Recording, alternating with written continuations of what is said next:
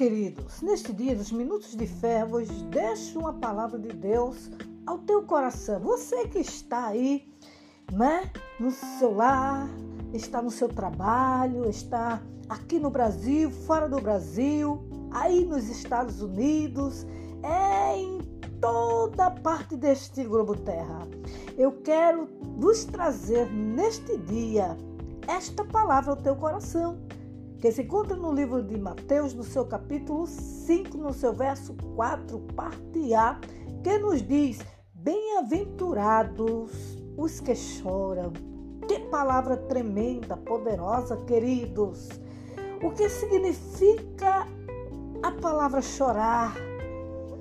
A palavra chorar é contristar-se profundamente por causa das nossas próprias fraquezas quando nos medimos com o padrão divino de justiça. É também sentimos pesar por aquilo que entristece a Deus. É ter nossos sentimentos em sintonias com o sentimento de Deus.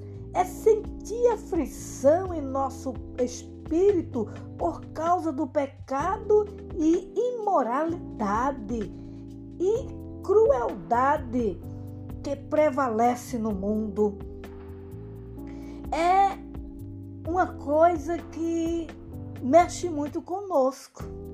É quando choramos. É quando estamos tristes.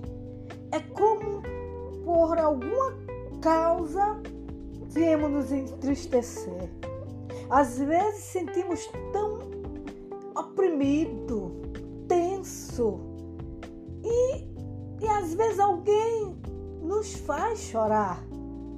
As adversidades da vida, os problemas, muitas vezes nossa família, nossos filhos, parentes, amigos. Mas eu quero te dizer neste dia: o Senhor diz para você: bem-aventurado é aquele que chora, porque eles serão consolados.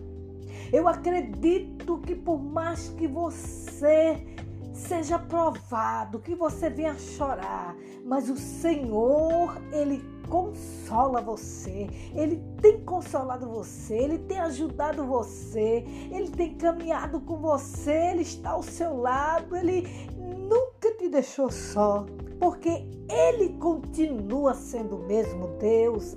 Então receba esta palavra neste dia. Tu és aventurado, tu és aventurada, porque o Senhor, aleluia, não te deixa.